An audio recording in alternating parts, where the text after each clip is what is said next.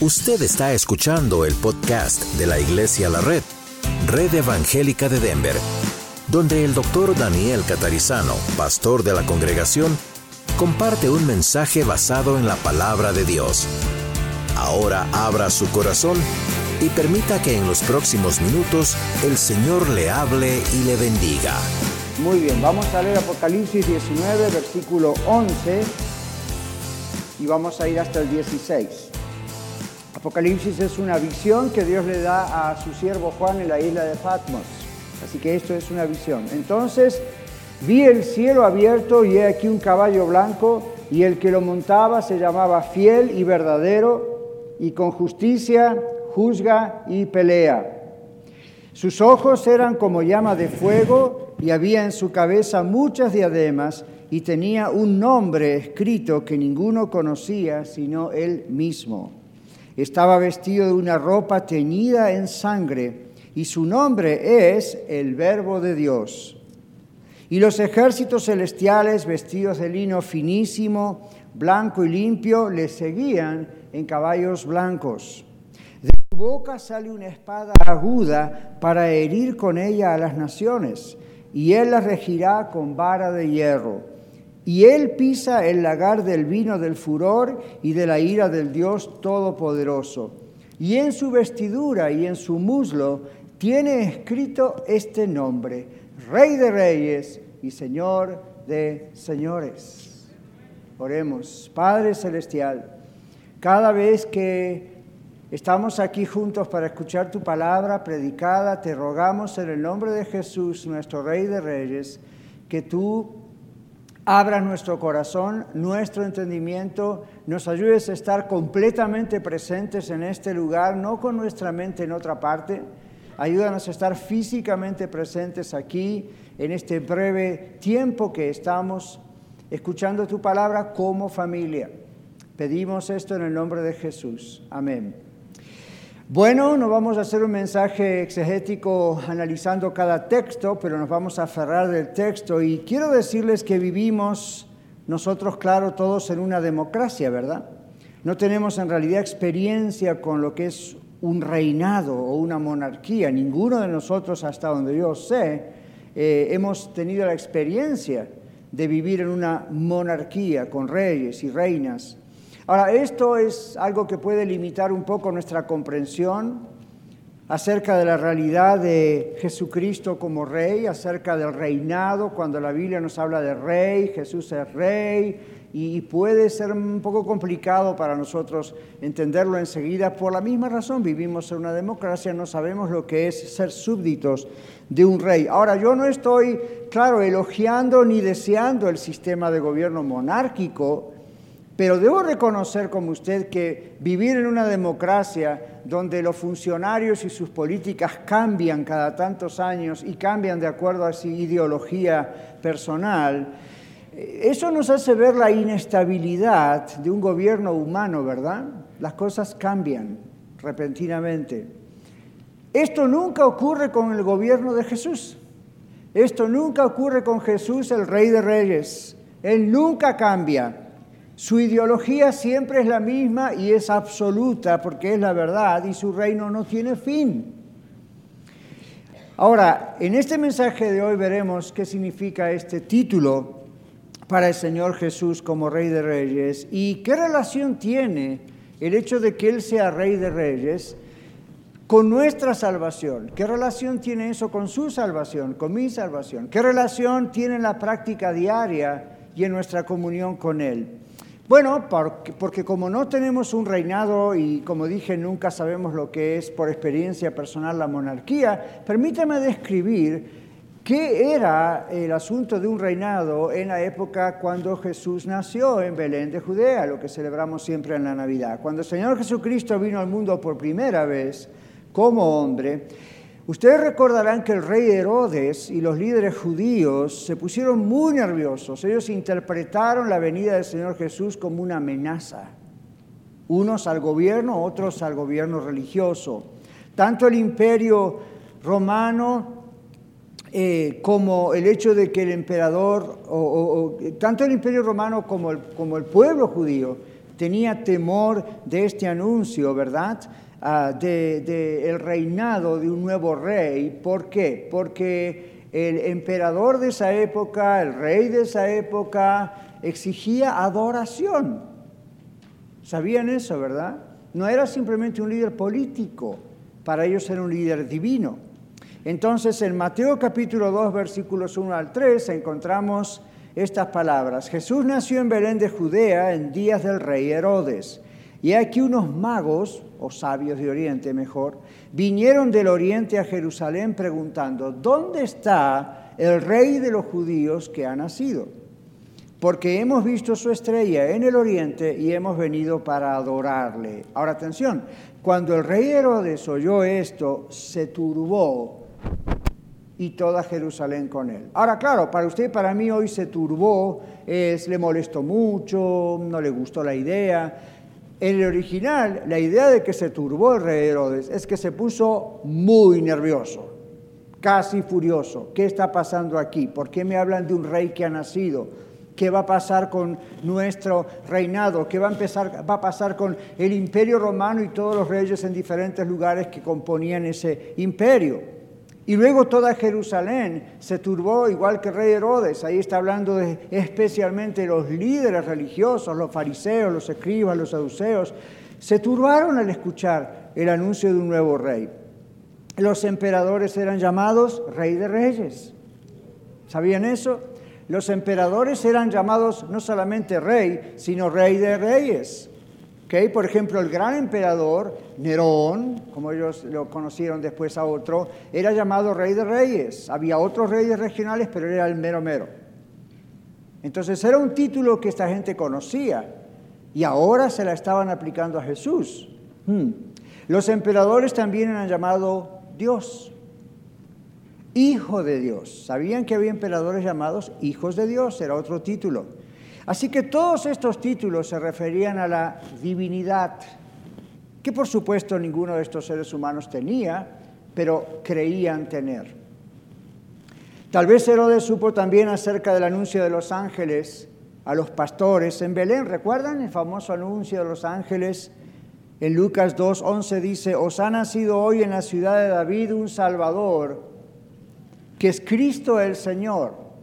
Ahora, esto está en Lucas 2.11. La expresión os ha nacido hoy, mis hermanos, no indicaba solamente hoy el día de su nacimiento.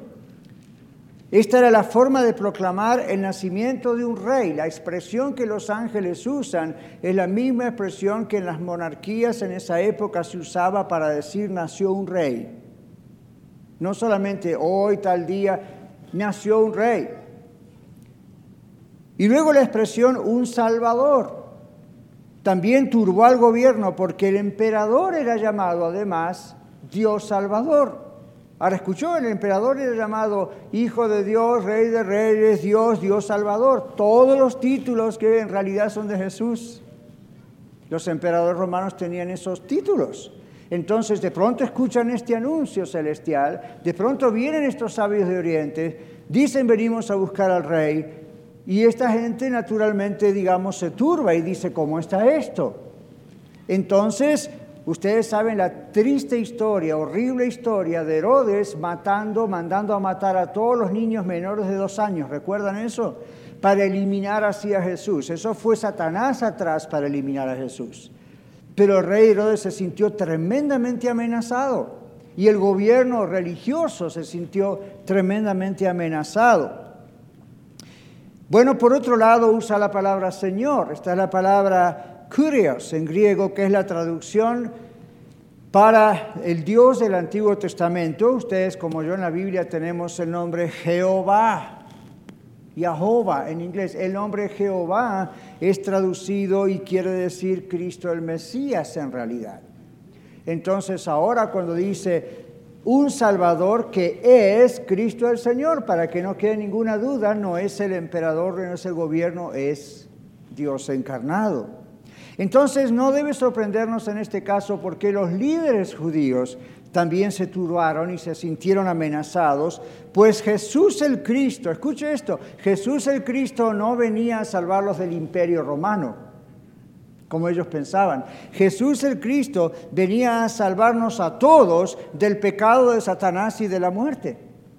Entonces Jesús el Cristo vino a hacer algo que ellos no comprendieron y ellos pensaron que porque estaría ahora Jesús el Cristo, ellos iban a perder, los religiosos esto es, el imperio y su reinado y su señorío sobre la gente, yo diría su manipulación sobre la gente. Estos religiosos de aquella época me recuerdan a muchos religiosos de la época de hoy que venden el Evangelio.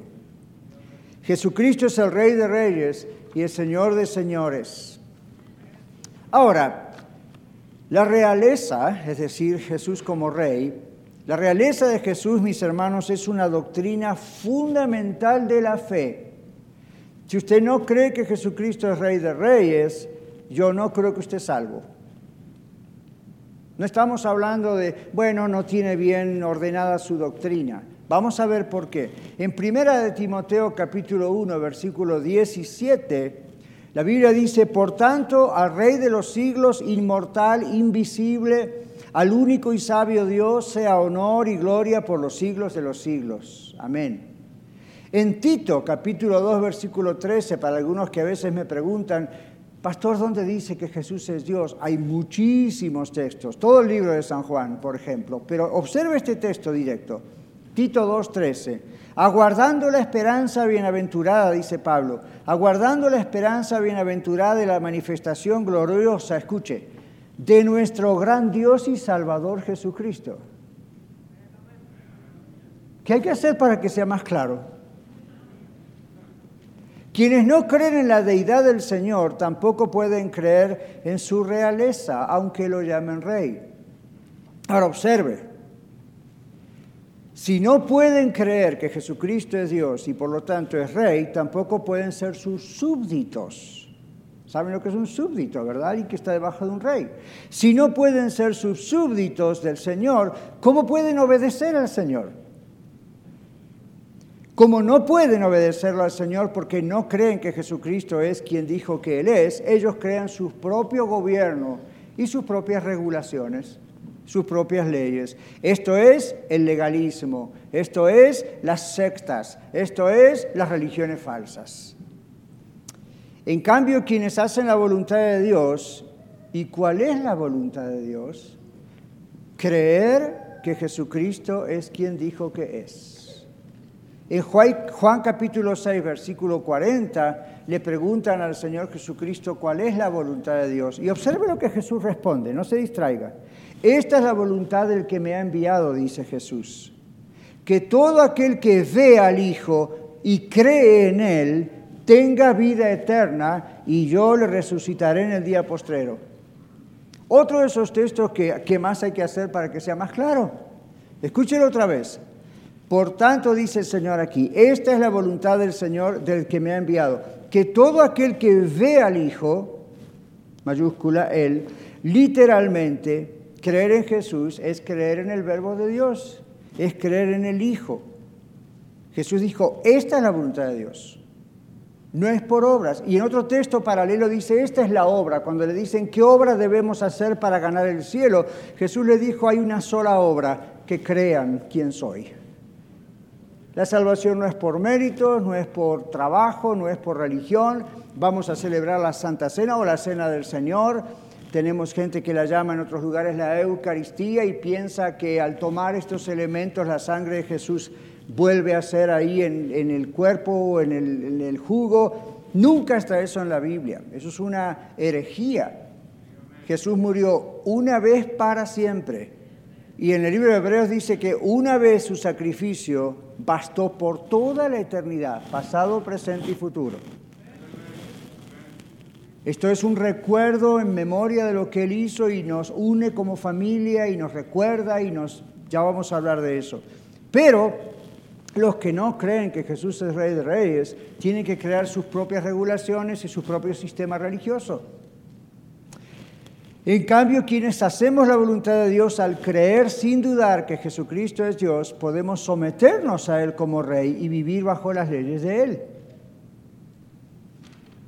Esta es la voluntad del que me ha enviado, repito, dijo Jesús, que todo aquel que ve al Hijo y cree en Él tenga vida eterna y yo le resucitaré en el día postrero. Usted lee eso y tendría que preguntarse, ¿cómo estoy seguro que voy a resucitar si estoy muerto cuando Cristo venga? ¿Qué dice este texto? ¿Cree usted que Jesucristo es Dios? ¿Cree en lo que Jesucristo hizo por usted? ¿Lo ha recibido en su corazón? ¿Cree que usted va a resucitar el día postrero? Sí, usted es salvo.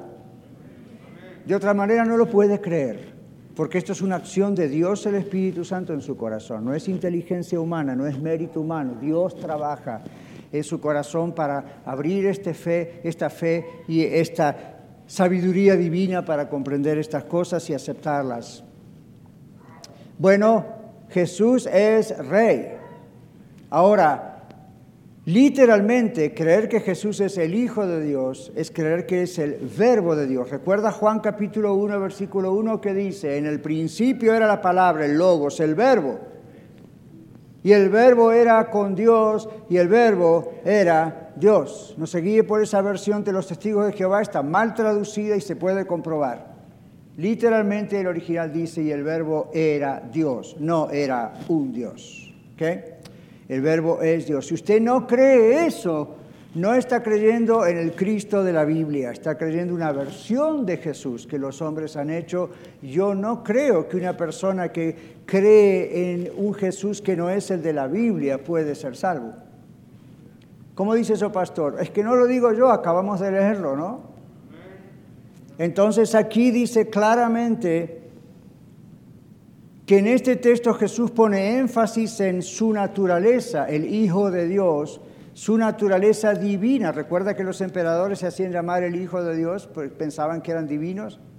Observe cómo aún en la antigüedad los antiguos religiosos captaron rápidamente que, que Jesús se llamaba Dios Hijo y por eso después lo crucificaron 33 años después.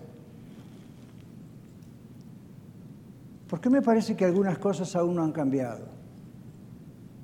¿Por qué hay gente que todavía sigue cometiendo el mismo pecado de hace dos mil años atrás?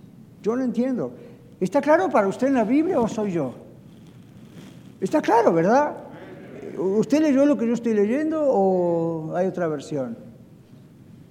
Bueno, Jesús al decir el Hijo de Dios y calificarse como el Hijo de Dios, identificarse como el Hijo de Dios, está hablando de ese verbo, de esa palabra, de esa segunda persona en la Trinidad. Y estos judíos lo sabían muy bien. Él está diciendo, yo soy el Dios encarnado. Observe que en este texto Jesús pone énfasis primero en su naturaleza, antes de hablar de su obra en la cruz y de su resurrección. Jesús es rey por su naturaleza divina, Él es Dios y porque en su naturaleza divina conquistó el pecado, la muerte, y al que tenía el imperio sobre la muerte, esto es al diablo, entonces demostró que Jesús es el rey. Observe lo que dice Hebreos 2.14. Hebreos 2.14 dice, por tanto, puesto que los hijos han participado de carne y sangre, de igual manera Él también participó de lo mismo para destruir por medio de la muerte al que tenía el imperio de la muerte, esto es al diablo. Hebreos 2.14. Hermanos, la realeza del Señor Jesús, Jesús Rey, es una doctrina fundamental del cristiano. Nuestro Señor Jesucristo es Rey. En segundo lugar, la realeza del Señor Jesús es nuestra seguridad. Aquí está la parte práctica. El Señor Jesús es nuestro representante ante el Padre, dice la Biblia. No piense en el Señor Jesús en este momento en el cielo, sentado a la diestra o estando a la diestra de Dios en el trono de Dios, invisible.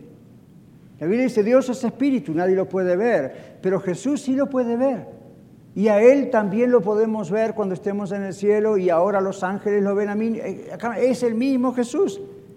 Cuando los discípulos vieron a Jesús ascender después de la resurrección, Jesús estuvo 40 días acá y luego ascendió con su cuerpo glorificado.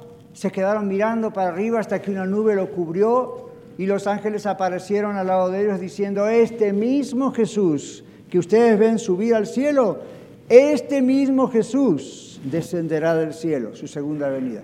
No está hablando de un ángel que va a venir, no está hablando de un ser espiritual que a ver que nos abra los ojos para verlo. Es el mismo Jesús. Cuando Jesús Después de su resurrección se presentó a los discípulos y le dijo a Tomás que no creía, Tomás, ¿querías ver mis manos y mis pies, las marcas de los clavos, la lanza? Aquí tienes, tócame, mete tu dedo. Un espíritu no tiene cuerpo como ven que yo tengo. Y les dijo, ¿tienen algo de comer? Y la Biblia dice, sí, allí había un panal de miel, pan, y pues démelo y se lo comió delante de ellos. Y puedo ver a los discípulos con la boca abierta. ¡Wow! ¿Ven? Era, era así físico, igual el mismo, pero su cuerpo era especial. Y en ese cuerpo especial, él como ser humano divino está en la gloria del Padre intercediendo por usted y por mí. ¿Para qué quiero que interceda un ángel por mí si no sabe lo que es un ser humano? ¿Nunca se preguntó eso? No vaya a andar orando a los ángeles. Por empezar, eso es idolatría. Y por segundo, ¿cuál es el uso de hacer eso si no entiende lo que significa ser un ser humano? En cambio, la Biblia dice en el libro de Hebreos que nuestro Señor Jesús se compadece de nosotros porque Él vino y se hizo uno de nosotros, aunque nunca pecó. Pero Él fue tentado en todo, pero sin pecado. Él sabe lo que significa estar bajo la presión que nosotros tenemos en nuestra lucha contra el pecado. Ese es el rey que yo tengo en el cielo intercediendo por mí. No un angelito que anda por ahí, por más poderoso que sea, y no tiene idea de lo que está hablando. Ese es el que pasó por mí y por usted, murió en la cruz, resucitó. ¿Qué clase de rey queremos? Ese es el rey que queremos. No queremos un rey que después de un tiempo se muere y va a la tumba y ahí está su monumento. La realeza del Señor Jesús es nuestra seguridad.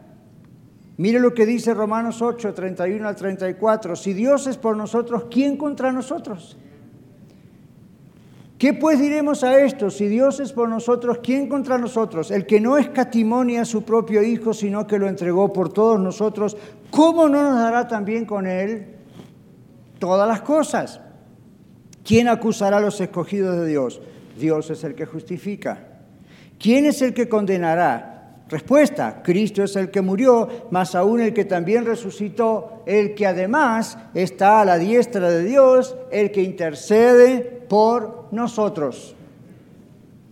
Nosotros no tememos, mis hermanos, a los que matan el cuerpo, porque Jesús es nuestro Rey y Él es nuestra seguridad. Mateo 10, 28 dice Jesús, no teman a los que matan el cuerpo, mas el alma, el ser que realmente somos, no pueden matar más, bien tengan temor a aquel que puede destruir las dos cosas, el alma y el cuerpo en el infierno. Y cuidado porque hay algunos grupos que piensan esto significa que Dios aniquila el alma. Dios no aniquila el alma, está hablando de destrucción en el sentido de separación completa de Dios sufriendo en la eternidad. No temamos a los que nos persiguen, lo que dice el Señor. No, temamos a nuestros familiares, amigos, vecinos que nos critican porque amamos a Cristo, somos del Señor. El Señor dice, no les temamos a ellos porque más de eso de lo que hacen no pueden hacer. Vamos a poner nuestro temor y reverencia en el Rey. Y luego, nosotros tememos entonces solamente a Dios. Escuche lo que dice Hebreos capítulo 12. Yo sé que son muchos textos, pero al menos ponga la cita. Hebreos 12, 28 y 29 dice, así que habiendo recibido un reino inconmovible, o la versión 2015 dice que no puede ser sacudido, retengamos la gracia y mediante ella sirvamos a Dios agradándole con temor y reverencia, porque Dios es fuego consumidor. Ahora, ¿qué es el temor de Dios? Bueno, generalmente decimos es reverencia a Dios. Ok, es reverencia a Dios. Pero el temor de Dios es el deseo de evitar el desagrado y la disciplina de Dios en nuestras vidas. Hebreos 12:13 habla de que Dios al que ama disciplina como un padre a su hijo, a quien quiere. ¿Cuántos de ustedes les encantaba la disciplina de sus padres, verdad? Cuando... Pues no este hombre. Entonces, ¿uno qué hace para evitar la disciplina del Señor? Well, be good.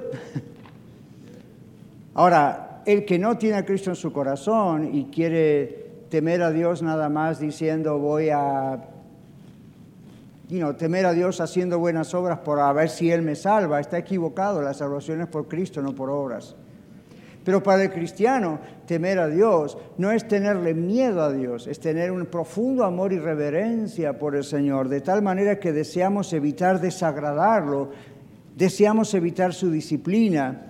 También temer a Dios es el deseo de hacernos tesoros en los cielos. Mateo 6:19 dice, háganse tesoros en el cielo, no en la tierra. Cuando uno teme a Dios, ¿cómo sabe que un cristiano teme a Dios? ¿Cómo sabe que usted teme a Dios? ¿Dónde está el tesoro suyo? El Señor dice, donde esté vuestro tesoro, ahí estará vuestro corazón. Todas vuestras intenciones, vuestras emociones, ahí va a estar. Entonces una persona que está haciendo ese tesoro en los cielos, como dice ahí ese texto, donde ni la polilla ni el orín corrompen, donde ladrones no minan ni hurtan, porque donde esté vuestro tesoro, ahí está vuestro corazón. Cuando eso es verdad en nuestras vidas, es porque Jesucristo es el Rey. Es porque Jesucristo es el Rey. No estamos ganando nuestra salvación, estamos agradando a Dios porque le amamos. Es el deseo de andar más cerca de Dios, nos dice Mateo 5.8. Es el deseo de hacer lo que Dios manda, nos dice Filipenses 4.8. Entonces, nosotros no tememos al ser humano, tenemos temor de Dios. Nosotros también no tenemos temor de los poderes de maldad, Satanás y sus demonios. ¿Por qué? Porque nuestro Rey, Jesucristo, es más poderoso que ellos. Y es nuestro Rey. Que dice Colosenses 1, 11 al 13, fortalecidos con todo poder, conforme a la potencia, potencia de su gloria, para toda paciencia y longanimidad, una paciencia hacia los demás, con gozo dando gracias al Padre que nos hizo aptos para participar de la herencia de los santos en luz. Observe, Él nos hizo aptos, nosotros no somos aptos. Él es el que, no es por obras, Él nos hizo aptos, nosotros no. Pero dice, Él nos hizo aptos para participar de la herencia de los santos en luz. Los santos somos todos nosotros los que hemos sido separados por Cristo Jesús de las tinieblas a la luz, de las tinieblas de Satanás a la luz admirable del Señor por medio de nuestra conversión a Cristo. Entonces, dice, el cual nos ha librado de la potestad de la tiniebla y trasladado al reino de su amado Hijo. Observe lo que dice Mateo 4, ya vamos a concluir pronto. Mateo 4, 8 al 11 dice, otra vez le llevó el diablo, ¿recuerdan las tentaciones de Jesús en el desierto?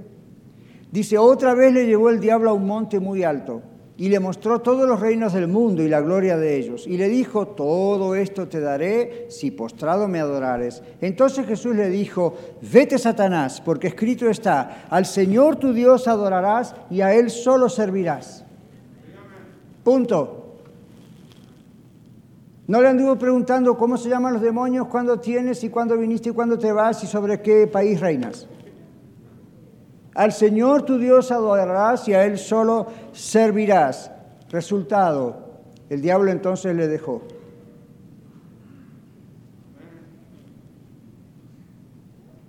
Pastor, ¿por qué hace silencio? Para hacer énfasis en mi silencio y darnos cuenta que el diablo le dejó y punto. Y aquí vinieron ángeles y servían al Señor Jesús. Observe Colosenses 2, 14 al 17 anulando, anulando el acta de los decretos que había contra nosotros que nos era contraria, quitándola de en medio y clavándola en la cruz y despojando a los principados y a las potestades. ¿Escuchó eso? Escúchelo. Despojando a los principados y a las potestades, potestades, los exhibió públicamente, triunfando sobre ellos en la cruz. Ahora viene lo práctico, dice Pablo, por tanto nadie los juzgue en comida o en bebida o en cuanto a días de fiesta, luna nueva, días de reposo, todo lo cual es sombra de lo que ha de venir. Pero el cuerpo es de Cristo. Ustedes y yo tenemos a veces amigos, gente de otras iglesias o vecinos o familiares que nos dicen, ¿por qué adoran el domingo? Tienen que adorar el sábado. ¿Qué dice la Biblia? Nadie los juzgue en cuanto a días de reposo. Luna Nueva, que era otra festividad judía. ¿Por qué? Porque el cuerpo es de Cristo. Dice, todo lo demás va y viene. Usted dice, pero eso está en la ley de Dios. Sí, pero mire cómo Dios interpreta la ley, no como nosotros interpretamos la ley. Así que todo esto es para decir, el Señor Jesús es el Rey que venció a las huestes espirituales de maldad, por tanto no hay por qué tenerles miedo. Si estamos aferrados del Señor, ¿cuál es el problema? Tercero y último, estamos bajo el gobierno real del Rey de Reyes, Jesús. Jesús el Rey es la cabeza de la iglesia. Existe una conexión cercana entre el reino de Dios y la iglesia, pero escuche esto, la iglesia no es el reino de Dios, como dicen nuestros compañeros católicos. No, la iglesia es un instrumento que Dios usa para proclamar su reino. El reino de Dios se manifiesta por medio de la iglesia, de la cual Cristo es la cabeza. En la iglesia los creyentes comenzamos a experimentar las bendiciones del reino de Dios porque Él reina nuestras vidas. ¿Sabe por qué el libro de Hebreos nos dice en la Biblia que no debemos dejar de congregarnos como algunos tienen por costumbre? Esta es otra razón. Porque en la iglesia, como iglesia, cuando estamos congregados, y aun cuando no estamos congregados, pero especialmente en momentos como este, estamos comenzando a disfrutar los beneficios del reino de los cielos. Estamos como familia en la presencia del Señor. Todos los días debemos estar en la presencia del Señor individualmente. Cuando estamos juntos, esto es una forma de anticipo de lo que viviremos en la casa de Dios, en el cielo, como iglesia de Dios. Hay cosas que usted va a aprender que el Espíritu Santo le va a mostrar estando en la casa de Dios con los hermanos que no lo va a ver de otro lado. Ni en su televisión o celular o computadora viendo un canal cristiano, ni por radio cristiana, ni por nada. Entonces, no se lo pierda. Efesios capítulo 1, 19 al 23 dice esto. ¿Y cuál la supereminente grandeza de su poder para con nosotros los que creemos, según la operación del poder de su fuerza, la cual operó en Cristo resucitándole de los muertos y sentándole a su diestra en los lugares celestiales? Escucho otra vez sobre todo principado y autoridad y poder y señorío, y sobre todo nombre que se nombra, no solo en este siglo, sino también en el venidero.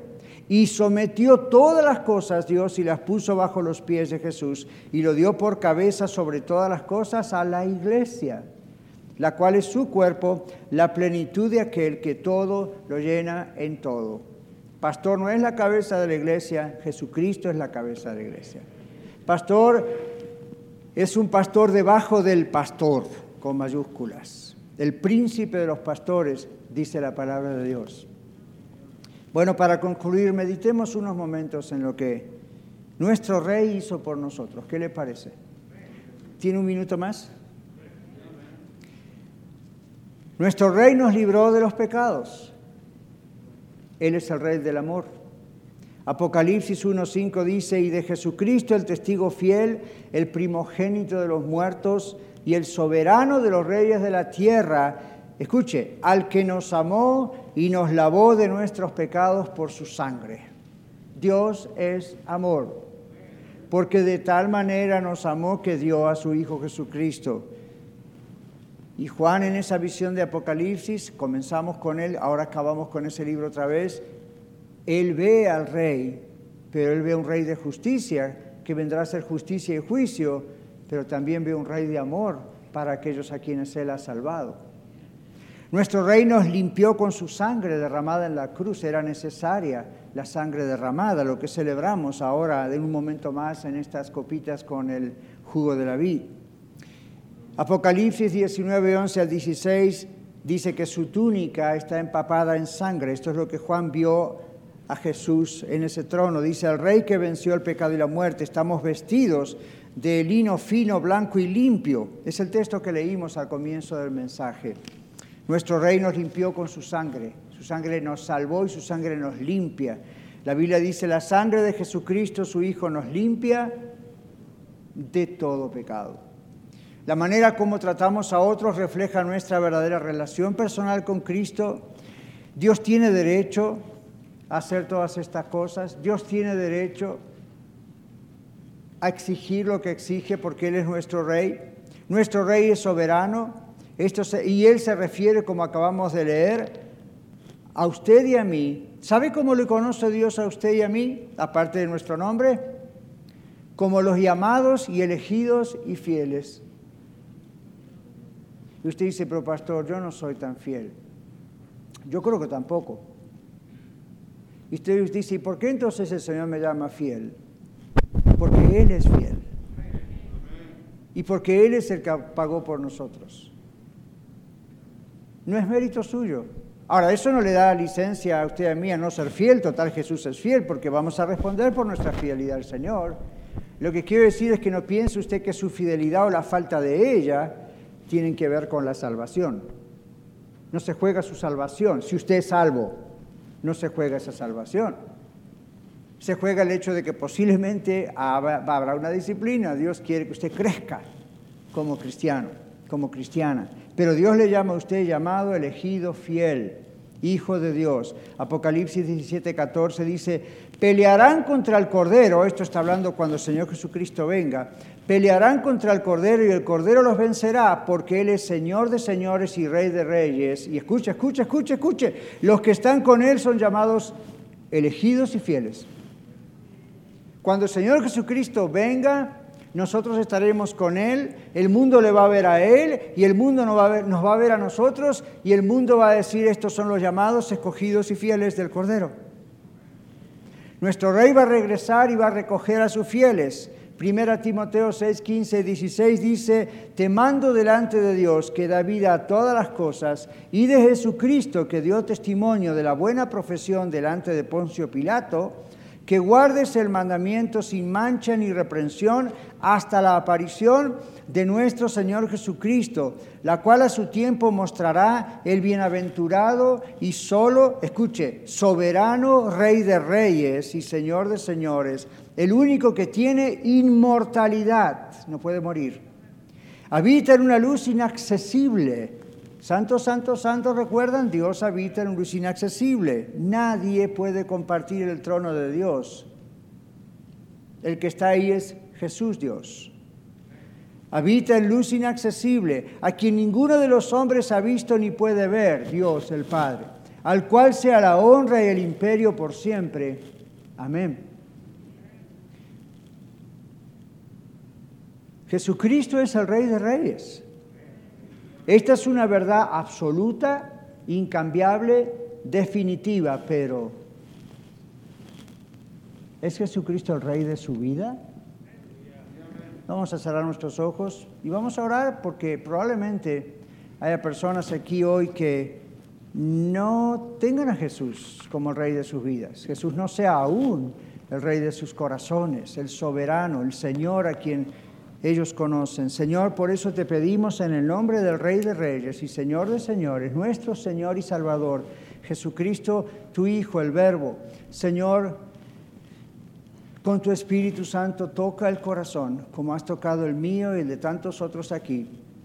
Toca el corazón de aquellos que están aquí, que quizá todavía no te conocen, o te conocen de oídas, pero todavía sus ojos espirituales no pueden ver ya no en una visión tal vez como Juan, pero en su corazón, en lo profundo, no pueden verte todavía ni reconocer quién eres, que eres Dios, Señor Jesús, y que has, te has encarnado para pagar por ellos en la cruz y resucitaste al tercer día venciendo el pecado, la muerte, a Satanás y a sus demonios. Tal vez todavía no lo pueden ver.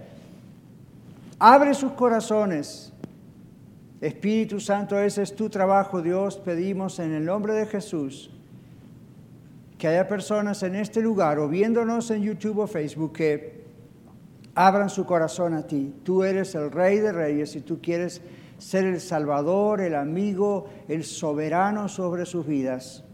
No hay nada mejor que servirte, no hay nada mejor que ser tus hijos e hijas. E hijas. Gracias Señor Jesús por venir a morir en la cruz por nosotros, por mí, por cada uno de nosotros. Señor, tú nos dices que si venimos humildemente, reconociendo delante de ti que somos pecadores, que nuestra naturaleza humana es una naturaleza perdida, desamparada, apartada de ti, y al reconocerlo lo confesamos a ti, te decimos, es cierto esto, Señor. Estamos de acuerdo con eso porque es así, tú lo has dicho, y lo hemos notado en nuestra vida. Por eso lo confesamos delante de ti, pedimos que nos perdones y que nos laves con esa preciosa sangre de Jesús que tiene eficacia aún. Aquella sangre que siempre tendrá eficacia y que fue derramada hace dos mil años en la cruz del Calvario. Padre, si algún alma aquí todavía está perdida, te ruego en el nombre de Jesús que tengas misericordia, le muevas de tal manera que pueda venir a tus pies, rendido, rendida a tus pies, y sea salva. Y reciba, Señor, ese alma. La bendición de ser adoptado como hijo tuyo. La bendición de ser un heredero en el reino de Dios. La bendición de irse contigo cuando tú nos rescates como iglesia de este mundo. La bendición de volver contigo y reinar. La bendición de saber que somos libres del enemigo de nosotros mismos, del pecado, la bendición de saber que tenemos un rey soberano que es muchísimas veces más grande que cualquier rey en la tierra. Te damos gracias en el nombre de Jesús y te alabamos por lo que has de hacer y lo que estás haciendo en nuestras vidas, aún de los que ya somos salvos. En tu nombre, Señor Jesús, oramos. Amén. Los cristianos desde hace dos mil años participamos en lo que el Señor Jesucristo nos ordenó hacer, el bautismo del creyente y la cena del Señor. Como dije antes, este pan no se va a convertir en, Jesús en nuestra boca, ni este jugo se va a convertir en la sangre de Jesús. El Señor claramente dijo, estos son símbolos. No lo dijo con esas palabras, pero el Señor frente al pan y frente al jugo dijo, tomad esto es mi cuerpo. Y nadie agarró su mano, ¿verdad? Ni su pie. Es, esto es una representación bien gráfica acerca de lo que el Señor Jesucristo hizo por nosotros. Nosotros como cristianos no tomamos la cena del Señor para ser salvos, ni la tomamos para mantener nuestra salvación. ¿Está claro eso en todos, iglesia? Tenemos que ser de un mismo sentir. Lo que la palabra de Dios dice es eso. Nosotros no tomamos la cena del Señor ni tampoco nos bautizamos aquel día que nos bautizamos para lograr la salvación. Observe eso, la salvación no es por obras para que nadie se gloríe. Si usted cree que esta copita de jugo de uva y el pancito son una obra en pro de la salvación, usted está errando, no es por obras.